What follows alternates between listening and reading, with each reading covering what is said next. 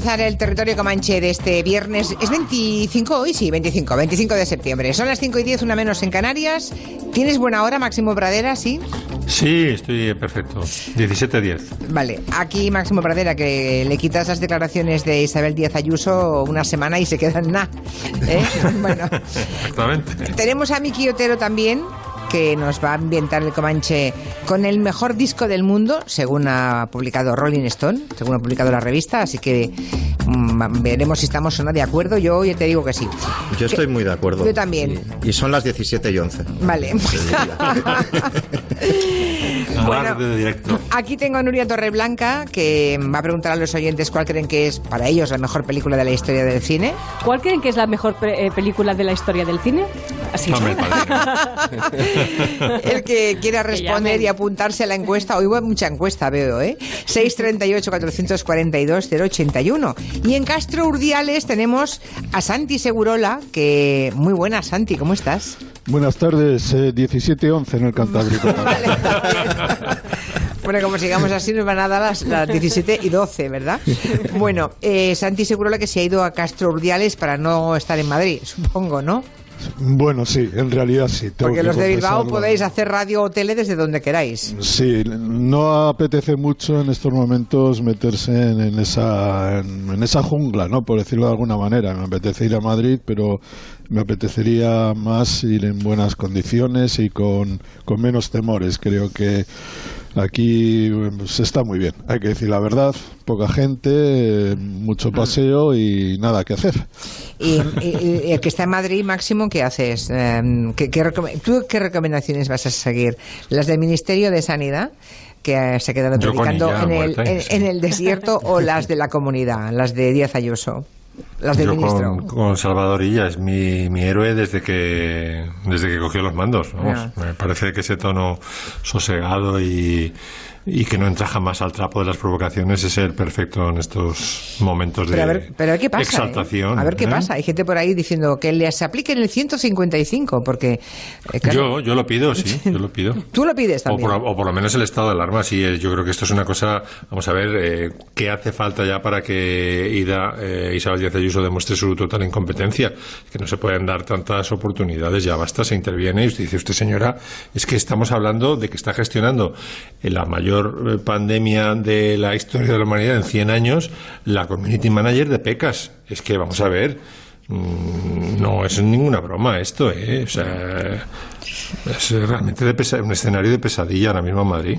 Eh, sí, eh, fíjate que lo que dijo el lunes pasado, que parecía que, se, que llegaban a una tregua y que iban a ponerse a trabajar codo con codo, pues no, era, era mentira. Está claro que, que era mentira, ¿no? Que no, no pensaban seguir indicaciones del Ministerio de Sanidad. Pero decía no. que el lunes empezó con aquel discurso en el que hablaba de qué es Madrid, si no es España, y etc, etc, etc. Y creo que eso es lo que te inspiró la playlist que hoy nos quieres hacer, ¿no? Ese material Sí. Hombre, me, me hizo una pregunta en voz alta Díaz Ayuso. ¿Qué es Madrid? ¿Qué es, qué es Madrid si no es España? pues no lo sé, no sé. Era una, una pregunta de ¿qué es la vida en frenesí? Pues sí, he hecho una especie de playlist eh, cultureta progre populachera, porque se mezcla de todo, como vais a ver. Y así, para abrir boca, he traído una pieza, un quintetino para dos violines, dos chelos y una viola de Luigi Boccherini, que es un músico que trabajó muchísimos años en Madrid al servicio del infante Don Luis, que era el hermano de Carlos III.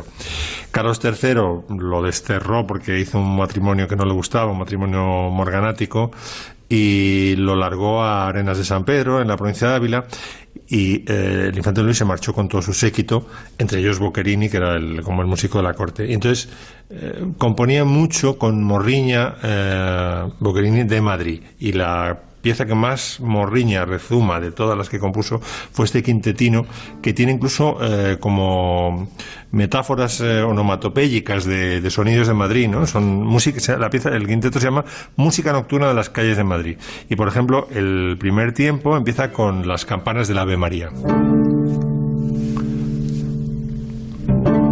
Son campanas de atardecer.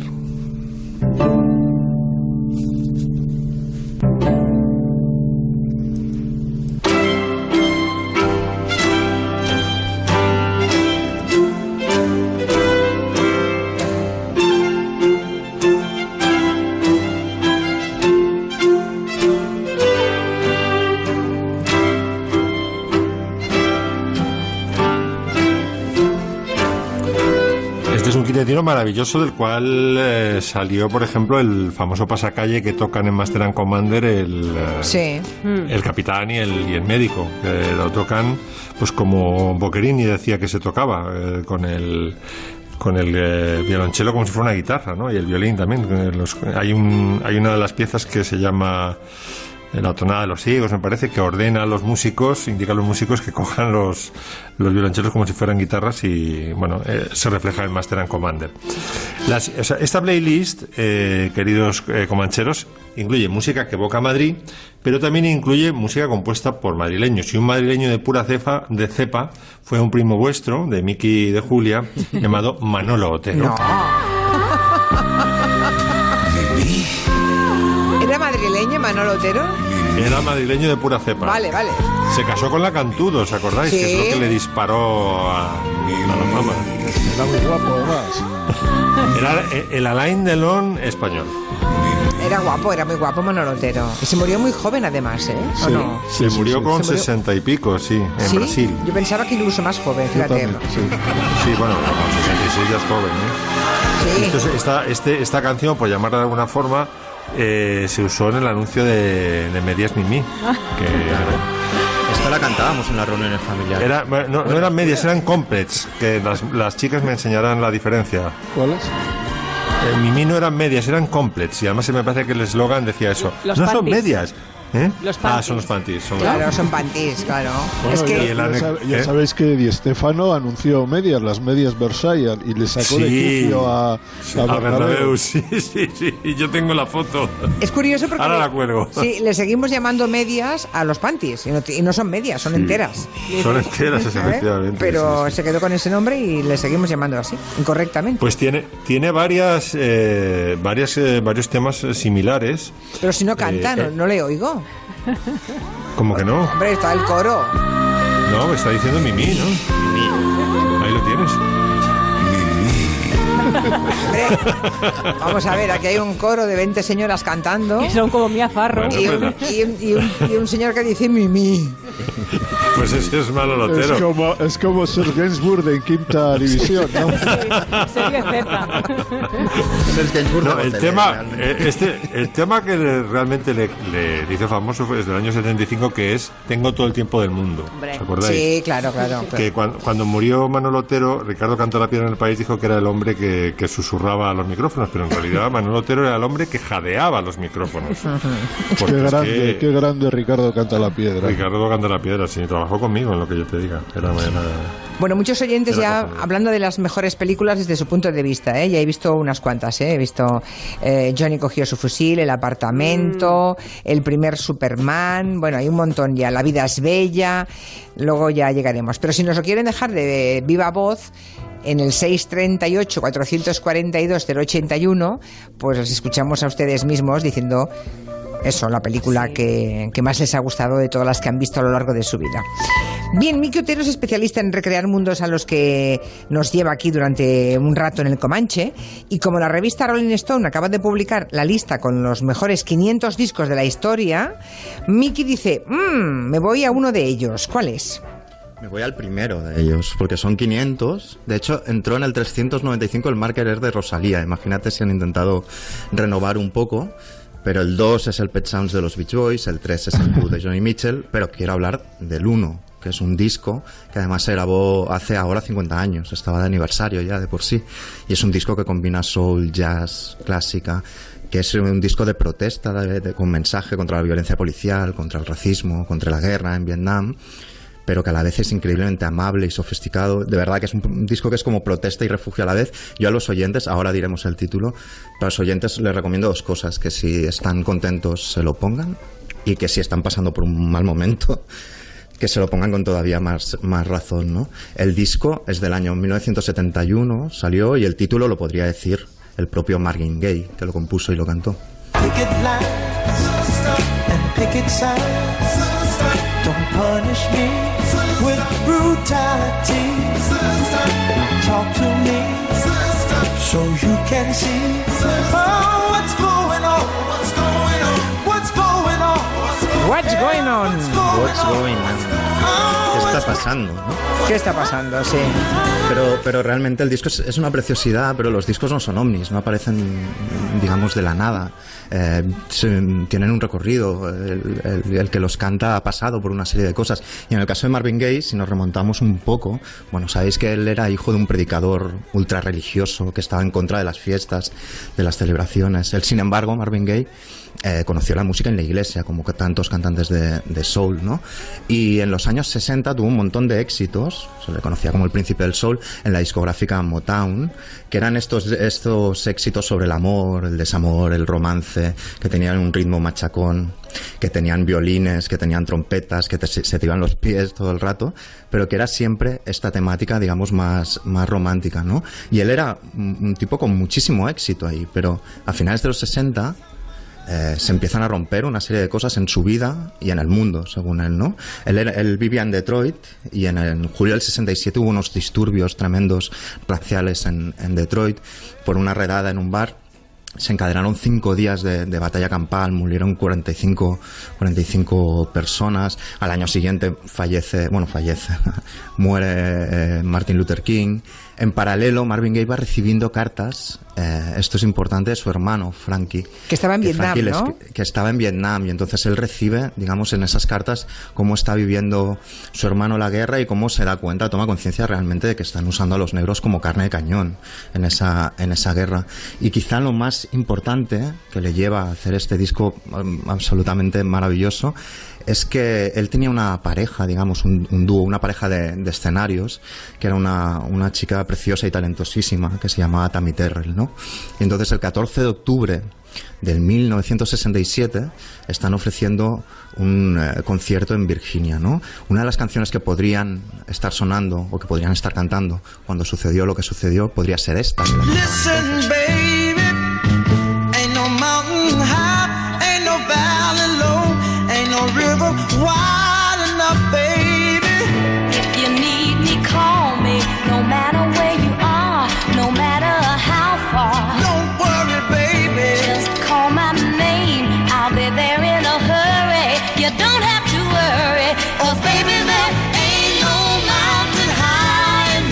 esta. Maravillosísima canción, sí. ¿Y qué le pasó a, a Tammy Terrell? Imaginaros, pod- podía ser en Your Precious Love o en, o en esta otra canción increíble. Tammy Terrell se derrumba en el escenario, eh, cae sobre los brazos de, de Marvin Gaye, la recoge él.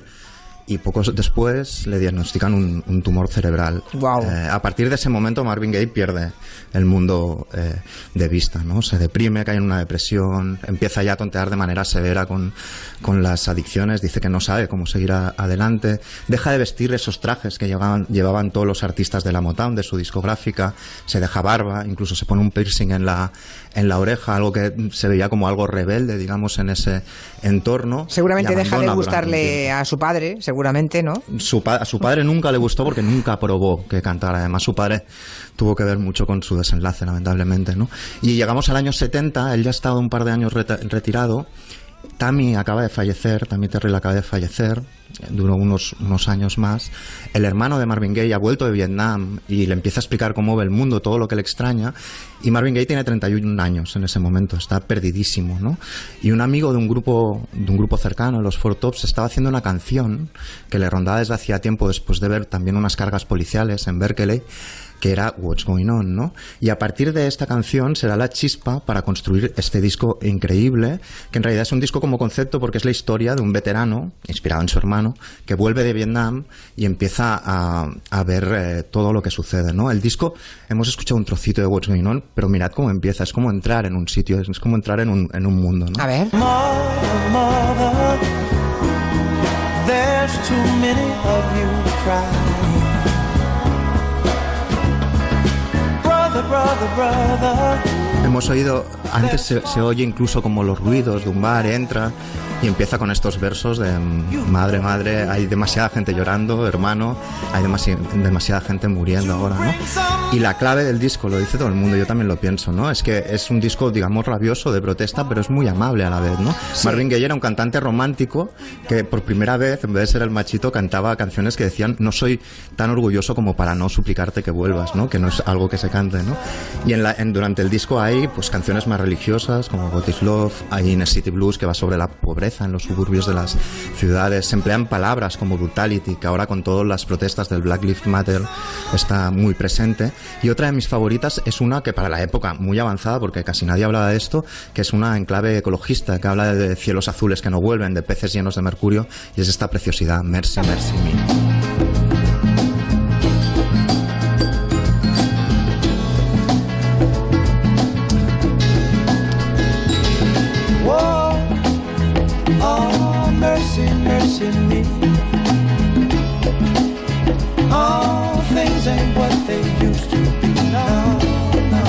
Muchísimo hablar después de poner una canción de este Sí. disco, porque es una especie de sacrilegio. Sí, es verdad, es verdad. Es que la- pido perdón. Es que estoy muy, estoy muy de acuerdo en que es el mejor disco de la historia. ¿eh? Yo me apunto. ¿Puedo añadir un- Sí. una nota muy pequeña de color deportivo a todo esto? ¿Cuál? Sí, claro. Bueno, eh, Marvin Gaye era un de Detroit, era un hincha fanático de los Detroit Lions, el equipo de la Mm. NFL. Él era un hombre fuerte, alto, muy guapetón también.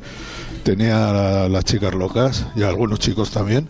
Y bueno, em, tenía un par de amigos en los, en los Lions y mm, se interesó, él le dijo, oye, me gustaría jugar con, con los Lions. Le dije, ¿tú estás loco?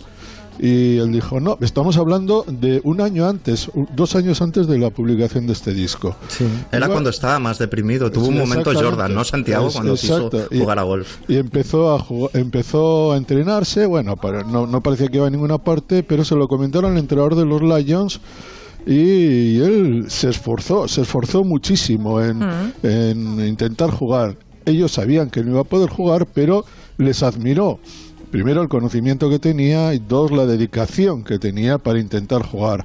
Finalmente no consiguió la, mm, hacerlo, yo creo que él mismo lo sabía, pero ocurrió una cosa bastante interesante.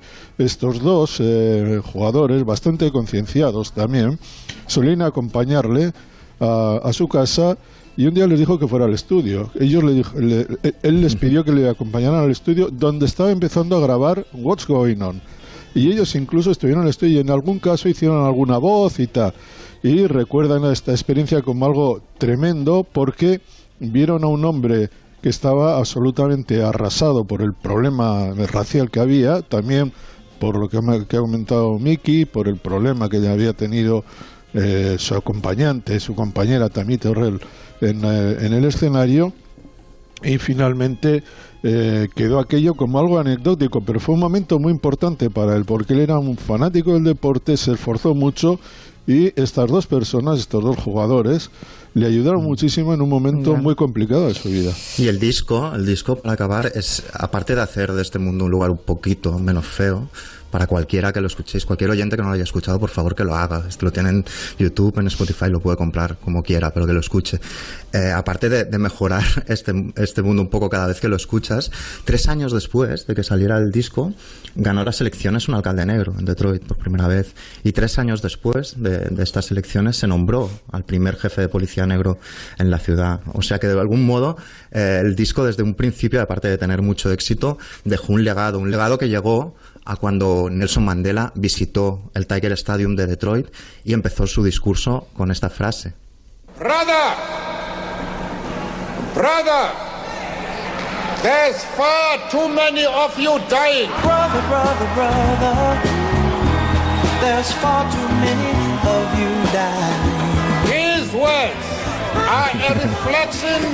Y así hasta ahora. O sea que hasta ahora. What's going on?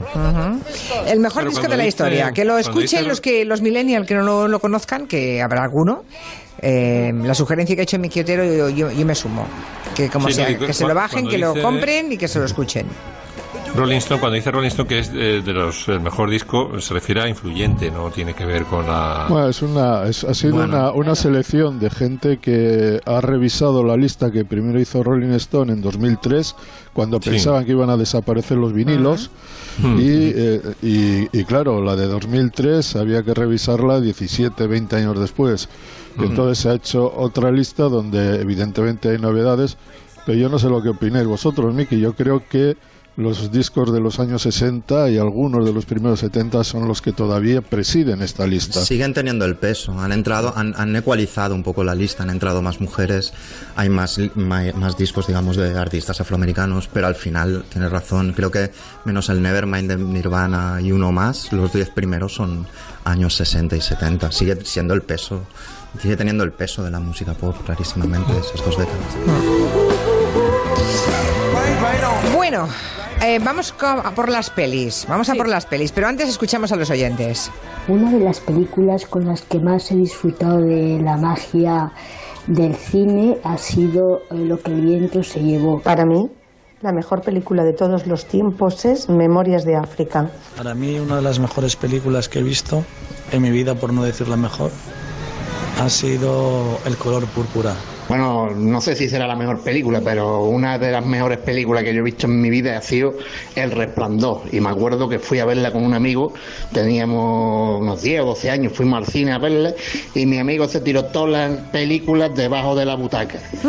Yo la vi entera, cagado perdido, pero la vi entera. La revista Cinemanía cumple este mes de septiembre el número 300, publicación número 300, y ha hecho un número especial para seleccionar eh, las mejores 300 películas de la historia. A, esos, a eso iremos en un par de minutos.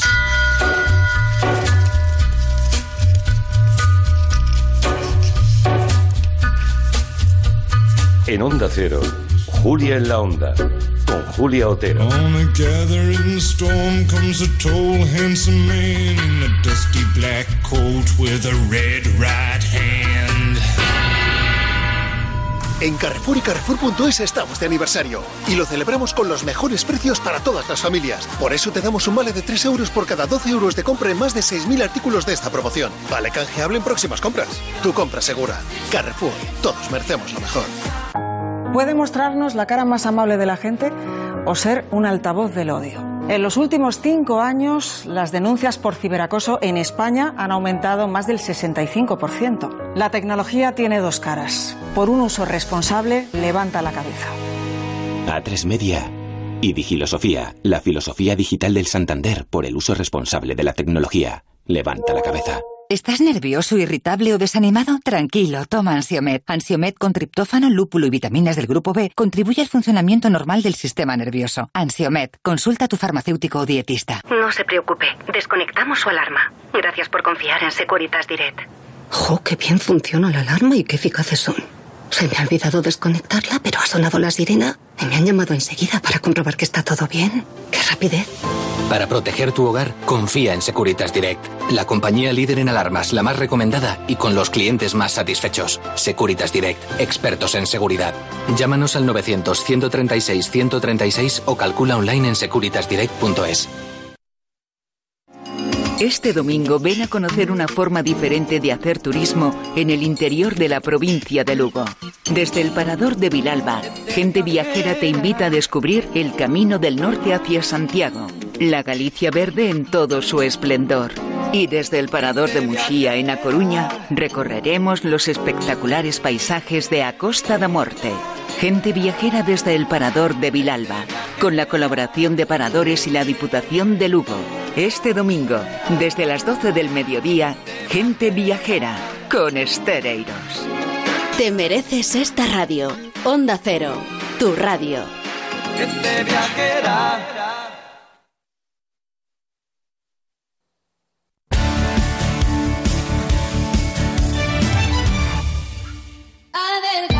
Javier 4, Teresa 3, Maite casi 5, Luis 2 y medio, Pilar 3. Este mes se van a perder muchos kilos en Adelgar.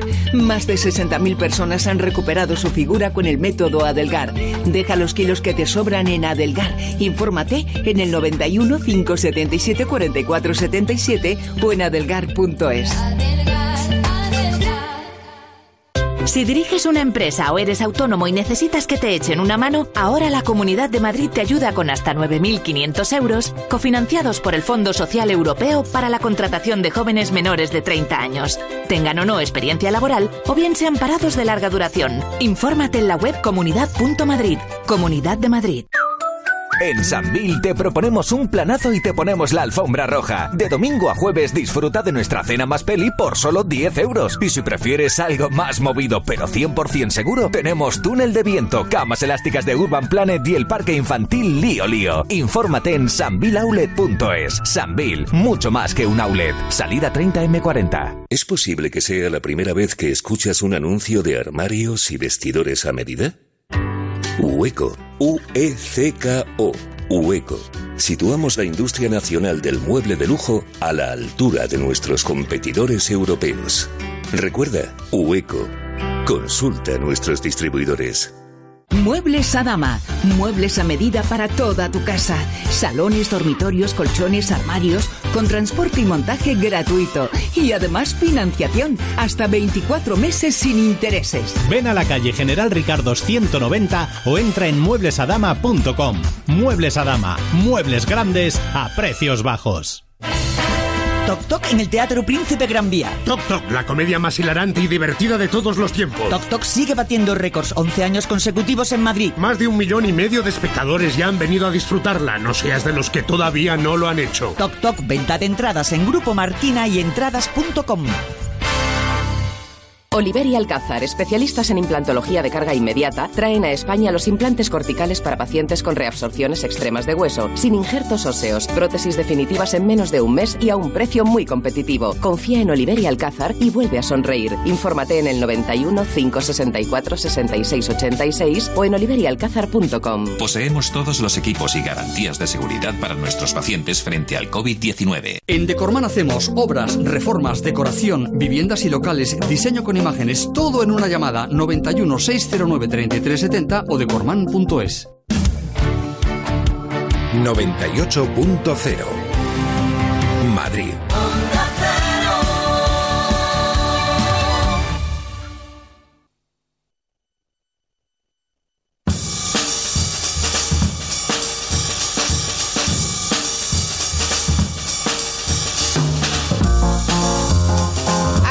En el Comanche. Repasando las canciones, no, las canciones no, las películas de nuestra vida. Según Cinemanía, para empezar, y según cada uno de ustedes, si quiere opinar, hay un montón, ¿eh? Hay un debate en Twitter de, entre oyentes. No, a mí esta, a mí esta otra, a mí aquella más. No, y no nos pondremos de acuerdo nunca, ¿eh? que sepáis que esto es un especial de Cinemanía por los 300 números. Han elegido 300 películas con su criterio, con el de todo el equipo que trabaja ahí. Un equipazo, por cierto, que están desde 1995 dando información sobre cine. Una revista que tiene mucho mérito que haya llegado hasta aquí, que ahora está dirigida por Carlos Marañón. Y bueno, no hablaremos evidentemente de toda esa lista, pero sí os diré, por ejemplo, que en el número 300... Ah, empecemos por la última, Sí, vale. vamos a ir saltando así a la brava y sin ningún Eh, criterio. Sí, porque como que 300 no van a cabernos. No, no. Vamos con el número 300. La película elegida es ¿Quién engañó a Roger Rabbit? Difícil que es ser una mujer cuando se está hecha como yo. Ya. Pues usted no sabe lo difícil que es ser un hombre. Cuando se mira a una mujer que está hecha como usted. Yo no soy mala. Es que me han dibujado así. Una peli de animación. ¿Quién no ha dicho esa frase? Esa ya se nos ha quedado bueno, para ¿quién, siempre. quién- quién de nosotras? Claro, yo imagino, yo supongo que Miki Otero, Santi y Max nunca lo habrán dicho. Salvador y ya tampoco. No soy malo, me han dibujado así, no, no creo. Bueno, jugando al Bueno, yo me he disfrazado no mucho soy, no soy tan malo, me han dibujado así, pero... vale, vale. Bueno, la lista, pues esto ya va a gustos, ¿no? Por ejemplo, en el 190 está Plácido, en el número 6 El Padrino, en el 10 Taxi Driver, uno de los nuestros en el 17, en el 123 Match Point, en el 206 El Maquinista del General. Atención, Segurola, porque Ciudadano Kane me lo preguntaba esta mañana, ¿en qué lugar estará Ciudadano Kane si no es en el primer lugar? Porque siempre ha estado en todas las listas. En Y ya, el y ya lugar. sa- y ya sabes por qué te lo dije, porque no podía soportar más ya ver a Ciudadano Kane como número uno. Exacto. Pues puedes relajarte porque está en el número 69 en esta Bueno, lista. le- también te digo una cosa. ese- ah, te voy a decir, iba a decir que ese 69 no le casa mucho, pero sí le casa a esa película. Porque Ah. to- todos sabemos que Randall Hearst y Marion Davis tenían esa cosita de disfrutar sexualmente con algunos Ah, mira, juegos. mira, mira, ya, ya he encontrado la liaison. Ahí ¿eh? está, ahí está. Bueno, y en el 68, Grupo Salvaje, ahora suéltame una anécdota sobre eso. Venga, vamos con el, el último top, el 5. En número 5 está Vértigo. En el número 4, El hombre que mató a Liberty Balance. En el número 3, uno de las, una de las películas que más han elegido los oyentes, El apartamento. Magnífica, la acabo de ver. Estaba muy preocupado cuando le llamó. ¿El señor Sheldrick? Sí, mucho. Es posible que me quiera de verdad, solo que no se atreve a decírselo a su esposa. Claro, esa es la explicación. ¿Usted cree? Estoy convencido. ¿Quiere darme lápiz y papel? Sí, ¿Para qué? Para escribir a la señora Sheldrake. ¿Cómo? Una carta de mujer a mujer. Estoy segura de que se hará cargo. No, no creo que sea una buena idea, señorita Kubelik. El apartamento en la tercera posición, por cierto, ¿aparece el pianista en, en- entre las 300? Seguro que sí. Lo que no sé decirte exactamente la Y posición. pero Cinema seguro, Paradiso también, seguramente. Sí, vale, sí, vale. sí. Lo digo porque estoy leyendo mensajes de oyentes que hablan de esas películas y otros que llaman por teléfono y nos cuentan cuáles son las suyas. Para un madrileño de 47 años, para mí la película que más me ha gustado ha sido Cadena Perpetua. Para mí la mejor película sin duda del mundo es El Padrino, pero la segunda parte no se puede no se puede hacer mejor que eso.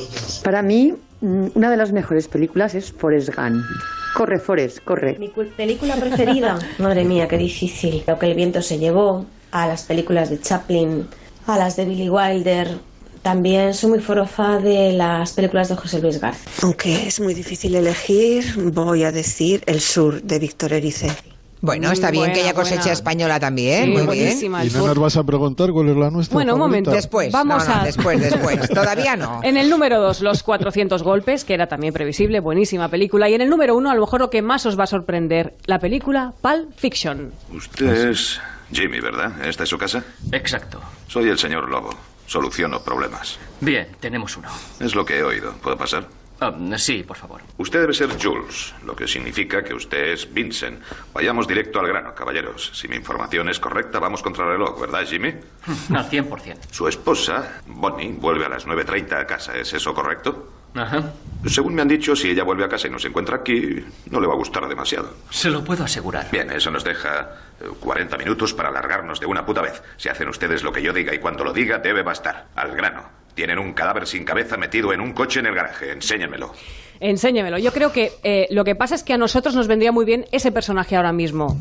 Para gestionar una pandemia mundial, el señor Lobo es perfecto. Yo no sé cómo no lo hemos llamado todavía. Totalmente. Quizá por eso se han dejado llevar los críticos de Cinemanía. Uno de los argumentos por los que han elegido esa película es que dicen que a lo mejor es la última gran película que ha calado en la cultura popular. Es de 1994. Y eso fue antes de Internet, antes de la caída de las Torres Gemelas. Lo cierto es que fue una auténtica revolución, por lo menos para varias generaciones. ¿Estaríamos de acuerdo? ¿Y No la sé. vuestra qué? La mía Atari, la mía Atari de Howard Hawks, porque, aparte porque es un peliculón, os recomiendo que sí. la volváis a ver ahora. Es la primera película que vi en mi vida, la tengo asociada además a mi relación con mi padre y me parece un- vamos, una gran película. La mía, pese a ser muy de equipo Billy Wilder, muy contento con ese tercer puesto para el apartamento, pero yo diría, al menos ahora, hoy, diría Barry Lyndon de Kubrick. Me parece es una peli que lo tiene todo. todo. ¿Y tú, Santi? Yo dudo entre dos, pero me voy a decidir por el verdugo de, de Berlanga, o esa o Perdición de Billy Wilder, pero me quedo con el verdugo. El verdugo. mm. Yo soy de la quinta ¿Dónde? Scorsese y, y Coppola. O sea, o el padrino o uno de los nuestros. Ahí estoy siempre, nunca decido. Que suene Padrino James dos, Brown. Venga. James Brown, que nos sirve de banda sonora para hablar de una biografía muy interesante, por lo visto, porque lo han leído los dos, Miki Otero y Santi Segurola, biografía de un ex jugador de la NBA, de Craig Hodges. Y mm, lo he dicho bien, ¿es Craig o Craig o como cómo se.?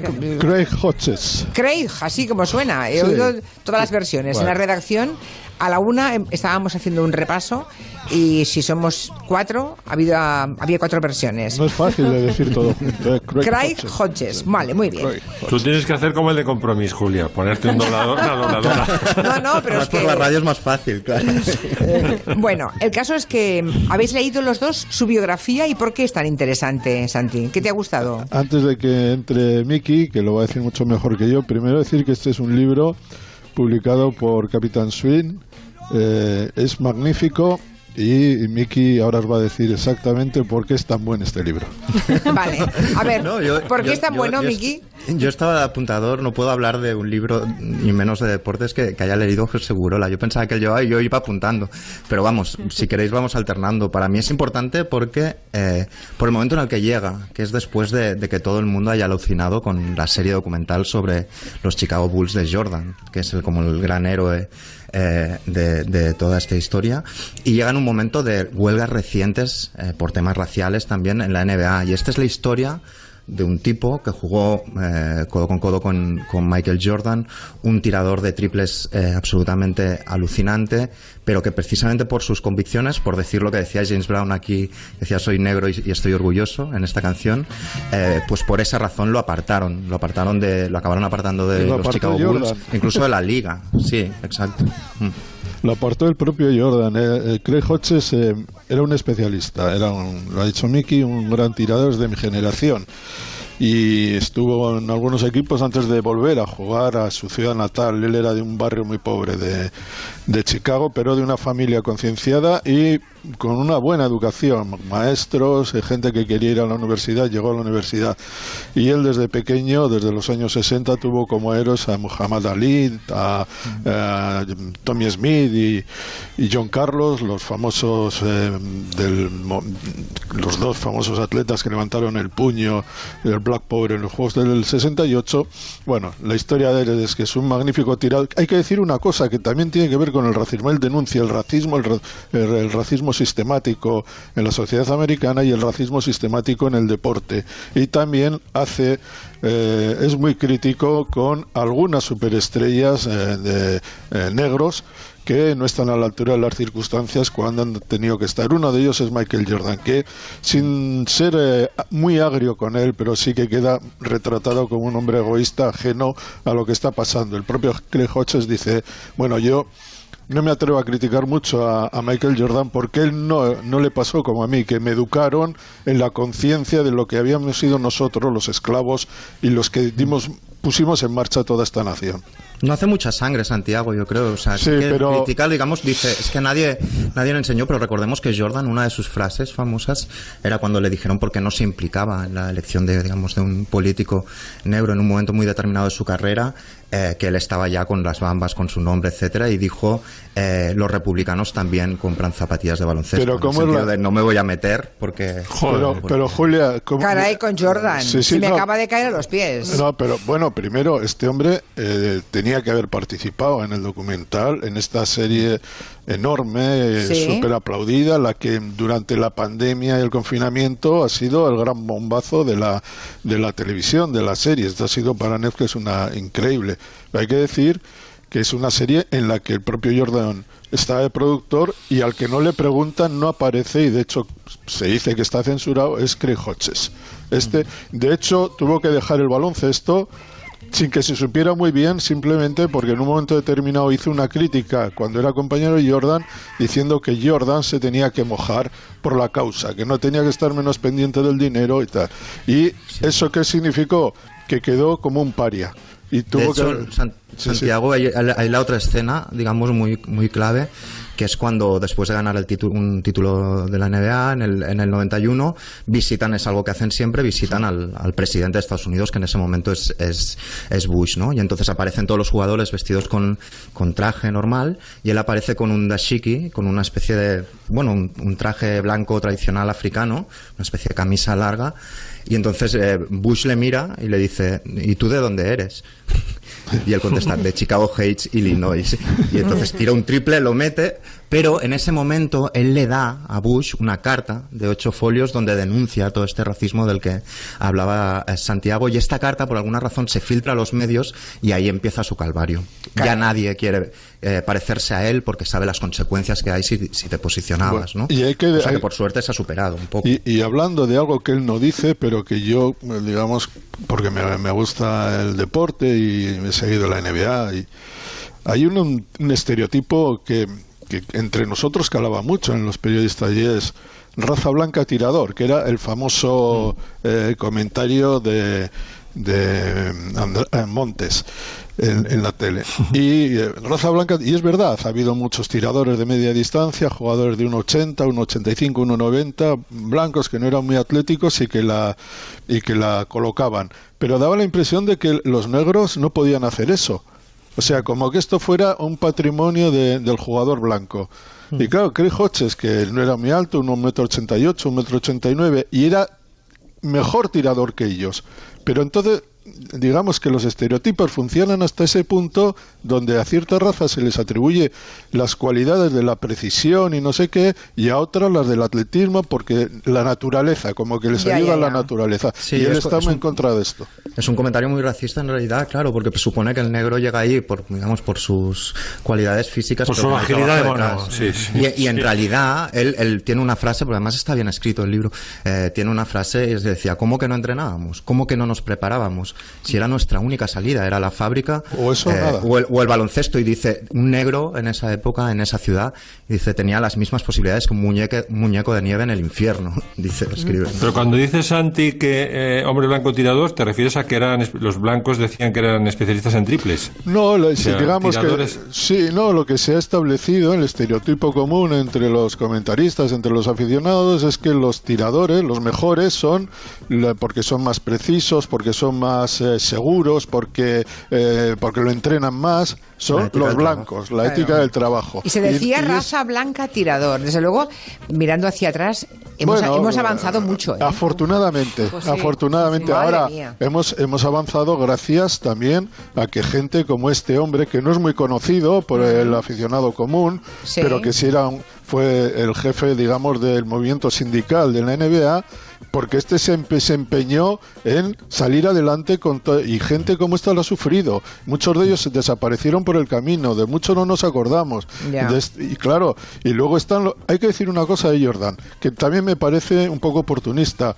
En los últimos, en el último, en el último año, desde el Black Lives Matter, de, re- de repente ha salido un Jordan eh, que pide, que exige, que que se vuelca con la, con la gente, con los afroamericanos. ¿Ya no vende zapatillas ahora? No, sí, ahora vende otra cosa. Ahora ha comprado una escudería de la fórmula para estas fórmulas de tipo 500 millas, la NASCAR, eh, en la que eh, todos van a ser gente, el, el piloto incluido va a ser negro. Es un, un piloto que tuvo un problema bastante serio. Apareció una soga en el garaje donde él prepara, eh, donde se prepara su coche. Ha decidido Jordan comprar esa escudería y ponerla a este piloto. Es decir, que sabe me parece muy bien lo que hace, pero también me parece que hay un punto oportunista, que ahora vende eso también. Exactamente. Ahora lo que vende es eso para algunos, que Donald Trump recuerda Santiago que acaba- dijo hace unas semanas que la NBA estaba de capa caída, porque estaba demasiado politizada últimamente. Sí, pero hay que decir que este señor Keith Hodges fue a la Casa Blanca, le entregó al jefe de prensa de, de su equipo de los Bulls para que se lo entregara a, a Bush padre estos ocho folios, pero ahora hay equipos, por ejemplo los Golden State Warriors, que han decidido que les importa un pimiento eh, Trump y la Casa Blanca y no van. Ya, y ya. eso ya es todo, una, todo un salto. Por cierto, mírate el reloj, queridos míos, que son las 5 y 53 minutos. Me parece un tema apasionante, pero tenemos otras cosas. Que me están diciendo todos los oyentes que tengo que ver en Netflix el- la serie sobre Jordan. Hombre. Ya, ya. Sí, yo lo tengo No, no, pendiente también. Eh, Es que no es baloncesto, es otra. Es, Ya, eh, ya.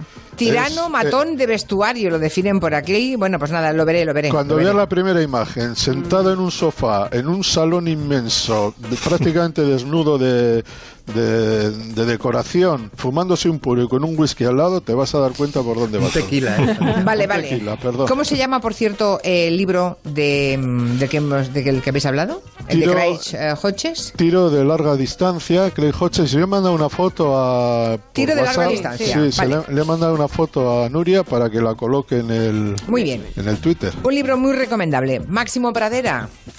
Que estos, Bueno. estos señores hoy no te dejan hablar. La lista, la lista de canciones eh, que evocan Madrid es muy larga y seguramente vamos a dejar a muchos oyentes descontentos, pero a mí una de las canciones, además se la he oído en Petit Comité a Ana Belén y es maravillosa, una de las canciones que más me fascinan que evocan Madrid es eh, la que le compuso Joaquín Sabina a Ana Belén para la, me parece que la cantó en la gira, o la llevó a la gira eh, Dos en la carretera y es a la sombra de un león que sale la, la Cibeles al Banco Central eh, sale Doña Manolita. Es, es- esta, además, esta, esta versión que traigo es de la gira que aparece Joaquín Sabina al final para rematar la canción. Llegó con su espada de madera y zapatos de payaso a comerse la ciudad. Compró suerte en Doña Manolita y al pasar por la Cibeles quiso sacarla a bailar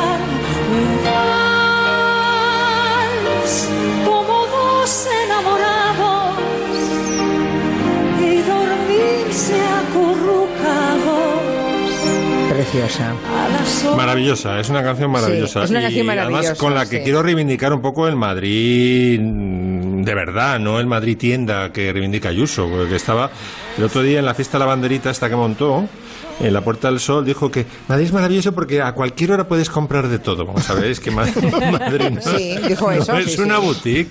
O sea, Madrid como una gigantesca tienda a la que llegas después de disfrutar de un atasco, ¿no? Pues va, vamos a reivindicar el Madrid de, de Sabina y Ana Belén. y El Madrid del de que la- estar orgullosos y el Madrid hermoso, sí señor. Efectivamente. Y la última canción que traigo es una es un pastiche del pongamos que hablo de Madrid, de Sabina y y Antonio, Antonio de Flores. Académica Palanca. No, Bueno, ah, no, Antonio, Antonio- eh, claro, claro, sí, sí. Es verdad. Es que verdad colaboró que. contigo en, en Sí, Tres de Académica. Palanca, sí, sí, es Era verdad. un genio, sí. era un genio. Bueno, pues la secuencia de acordes era de Antonio, Antonio Jiménez, se llama, ¿no? Se. No, no, no era Jiménez, es que me, me he quedado ahí Antonio. bloqueada, tampoco me sale el nombre a mí. Javier puñeta. Batanero y Antonio, espera. Vamos a buscarlo. Ah, qué Bueno, ese- rabia. eh, el Antonio de Académica Palanca, que era un gran guitarrista, empezó, Sí. era malagueño, murió muy, muy joven, eh, en el Sí. 2003, me parece. Y, Sánchez, y cuando- Antonio Sánchez. Sánchez. Antonio, Antonio Sánchez. Sánchez. Un genio, un genio. Eh, yo tuve la suerte además de verlo en directo, era muy, muy gracioso. Siempre actuaba cara de palo, era el más serio de todos. Sí. Y, y entonces, bueno, y compuso la secuencia de acordes que, sobre la cual luego Sabina hizo, pongamos que hable de Madrid, ¿no? Y yo en 2013, cuando estaba, ¿os acordáis? Bárcenas eh, entrando y saliendo en aquel portal súper lujoso de Príncipe de Vergara, estaba Ana Botella de Alcaldesa, estaba a punto de hacer la cagada aquella de Relaxing Cup eh, o café con leche que Relaxing. le llevó relaxing que le llevó acordaos a la portada de Time la revista Time sacó las 10 mayores cagadas eh, políticas del año y una de ellas era la de Ana Botella con el Relaxing Cup ¿no? y hice esta, este pastiche del pongamos que hablo de Madrid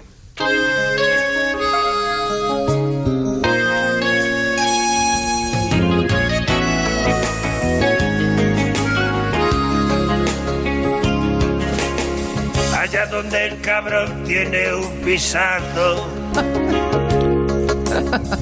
y el escrache quieren a morir. Donde ladra Pujante y Ra Fernando, pongamos que hablo de Madrid.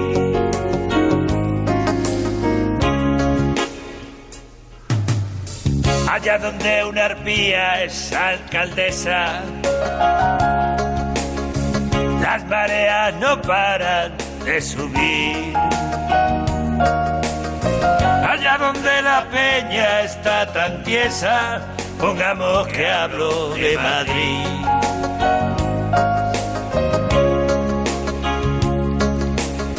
Donde te multan en cuanto respiras. Donde te obligan a parir donde la poli siempre te atosiga, pongamos que hablo de Madrid. Me gusta más a la sombra de un león, ¿eh? sin duda Cuando el juez Ruz archive el caso,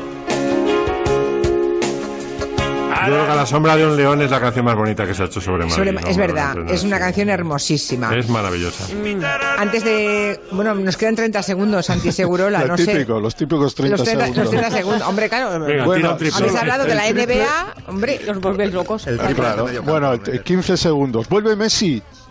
Mañana debuta. Ole, Perdona, El, el domingo debuta frente al Villarreal. Y Luis Eh, Suárez, que ya está entrenando y también. con el Atlético de Madrid quizá juegue con el Granada y vuelve el Madrid, pero yo creo que es- Messi estuvo a punto de volar de la liga y ahora mismo Mm. regresa y eso es, todo el mundo va a estar pendiente de cómo está, de cómo juega, de cómo mira al entrenador, de cómo mira al presidente, de cómo mira a Mm. los compañeros.